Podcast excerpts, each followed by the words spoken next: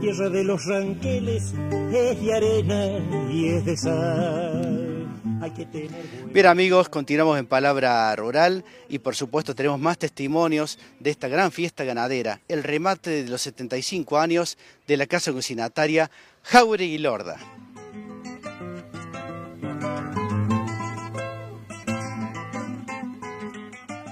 Oh, en realidad siempre desde mi lugar, eh, que es mi casa, eh, eh, teniendo los hijos y, bueno, y criándolos, siempre desde ese lugar traté de, apoyar y, de, en, su, en su trabajo. Pero bueno, yo desde mi lugar que siempre estuve en mi casa y siempre por ahí haciendo actos solidarios hacia los demás. Eso siempre me salió desde que tuve mi cuarto hijo que con su discapacidad y bueno, entonces empecé a pensar en, cuántas mamás como yo podía haber sin posibilidades y bueno, y ahí me enfoqué eh, en, tratar de, ayudar a, esas mamás. Y en este día en particular, me imagino que se cruzan muchos recuerdos, ¿no? Inclusive, me imagino también tu suegro. Seguramente, sí, sí, sí. Uf, eh, fueron muchos años que Javier trabajaba con, su papá. Sí, era está muchas horas fuera de la casa a veces tenía que estar, porque es un trabajo que si uno lo quiere hacer bien hay que atender, hay que estar, hay que estar en los remates, hay que atender a la gente. La parte social es muy importante. Eh, eh, en realidad es, está bueno atender bien al, cliente, tanto al vendedor como al comprador, así que es algo que siempre me decía Javier. A veces eh, venía de los remates y decía, no, no es tanto el, tanto el trabajo, sino el, tratar con la gente a veces, porque bueno, uno tiene que estar como muy atento, ¿no? Y bueno, eso a, veces desgasta, entonces a veces, pero bueno, todo era por, por la casa de remate y para que esté cada vez mejor. ¿Logra desconectar algún día de su vida el consignatario, el consignatario de vocación? Es difícil, es difícil. Me parece que Javier, después de muchos años de, terapia, lo, logró. Eh, yo lo que veo a diferencia ahora de antes, que lo veo a mis hijos, es esto de, los teléfonos y los celulares, ¿no? Es como que con eso a veces es muy difícil eh, desconectarse. Este, lo veo a Joaquín que va a casa y qué sé yo, es la noche, si un día nos venimos a cenar y nadie, no, ya está hablando con alguien, es como que terminó su hora de trabajo, pero a veces sí se sigue todo el día. Sí, sí. Es una larga historia, 75 años, si uno piensa cuántos avatares, yo digo, mirándolo de afuera, ¿no? ¿Cuántos avatares pasó esta familia, esta gente? ¿Cuántas vicisitudes, cuántas, cuántos sinsabores, cuántas alegrías, cuánto todo? Realmente. Y sí, yo digo que la vida es, es la vida, sí, ¿no? La vida nos trae a veces cosas duras y a veces nos da cosas hermosas. Por eso uno siempre tiene que, ver lo lindo de la vida y ser agradecido, realmente. Pero bueno, eso no quiere decir que a veces uno tenga que pasar por, cosas muy fuertes. Eh, pero bueno, las cosas fuertes, la adversidad es lo que uno, a uno lo hace fuerte y, seguir adelante. Eh. ¿Qué se siente eh, haber sembrado también la vocación en los chicos, ¿no? Porque muchos de tus hijos están trabajando acá. Sí, sí. si hay algo, y eso doy fe y soy testigo, de que Javier siempre habló con sus hijos, le dijo, ustedes siéntanse libres de hacer lo que ustedes quieran y lo que a ustedes les guste.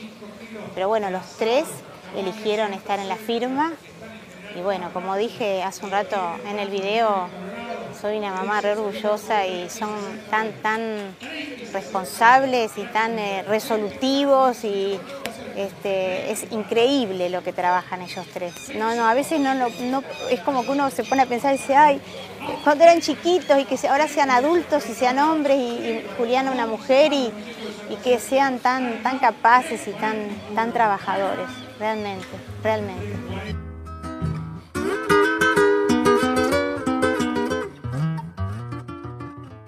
¿Cómo comienzo tu carrera en esto de abrir tranqueras y empezar a entender de corral, de vacas y de todas estas cosas, de todas estas artes tan lindas?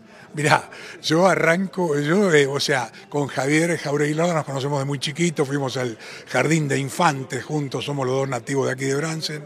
Y bueno, esto empieza, yo eh, estaba haciendo el servicio militar, fue la última clase de 20 años, salí del servicio militar y no tenía trabajo y bueno, y un día me encuentro con Javier y me ofreció trabajo. Y ahí empezamos, él hacía poquito que había también empezado a trabajar con el papá en la firma y bueno, y empezamos ahí con un grupo de más o menos todos de la misma edad y bueno, y ahí fuimos avanzando creciendo y a los 26 años, 27 ya estaba rematando yo. Este, yo hacía otra actividad en, la oficina, bueno, todo papeleríos y cosas así, pero bueno, me gustó este tema de martillar y bueno, a los 26, 27 años empecé a martillar y bueno, y desde entonces que no paré. Tengo 67 años, así que hace ya casi 46, 47 años que estoy en la firma y como 40 que estoy rematando padre me enseñó a valorar, a apreciar el trabajo de un buen martillero. Es algo lindísimo para quienes vemos de afuera y más en particular a un hombre como vos que tiene esa carisma y esa llegada tan directa al productor. Ahora bien, quisiera yo tener tus ojos, tu vista para saber exactamente cuánto vale eso que está en la pista. Ahí está creo yo, el mayor desafío de un buen martillo. Es así, es así, es un poco yo te diría que, bueno, estar en el, en el, ámbito, en el metido, viste, todos los días, y uno va viendo, va calculando, va aprendiendo, va mirando eh, cuando un animal es bueno, cuando es regular, cuando es gordo, cuando es flaco, y todo eso te hace la continuidad del trabajo. Yo te digo, ay, yo conozco amigos míos que han trabajado toda la vida en, en este tema y se han alejado por ocho meses, diez meses del trabajo, ni a un año, y cuando vuelven, vuelven perdidos, hay que estar todos los días, todos los días. Como decía el papá de Javier Toroto, quien fue mi mentor, este, quien fue el que me, impulsó a martillar, me decía, eh, la casa de, remates, la casa consignataria es como un globo pinchado. Hay que inflarlo todos los días, hay que inflarlo todos los días. Tenés que estar todos los días en esto, todos los días. Fíjate cómo han cambiado las cosas, Atilio, ¿no? Porque a vos te enseñó el señor Javier hace muchos años, este ya no está entre nosotros, seguramente uno de los fundadores de esta consignataria, y, en esencia, en esencia, esto de mirar los ojos, de enfrentar la mano del productor, abrir la tranquera, tomar unos mates, escucharlo, escucharlo, ir a ir a meterse el corral, revisar la hacienda, esto no cambió. No, no, no, para nada, para nada, para nada. Pero bueno, es, parte del trabajo, es parte del trabajo la atención a la gente, estar, este, revisar Hacienda, eh, mirar la Hacienda como vos decís. Este, bueno, es esa atención permanente, esa atención permanente. Eh, nosotros lo único que vendemos es un servicio y para eso estamos y por eso este, tratamos de cumplir y hacer todo lo mejor posible. alimenta de yeguas, tiene que ser. Bueno amigos, y así llegamos al final de esta edición, por supuesto muy agradecidos, como siempre, de su cordial compañía. Será entonces hasta el próximo Palabra Rural. Si el gaucho creció a caballo, el indio lo vio nacer, por eso tal vez el barro no lo pudo detener.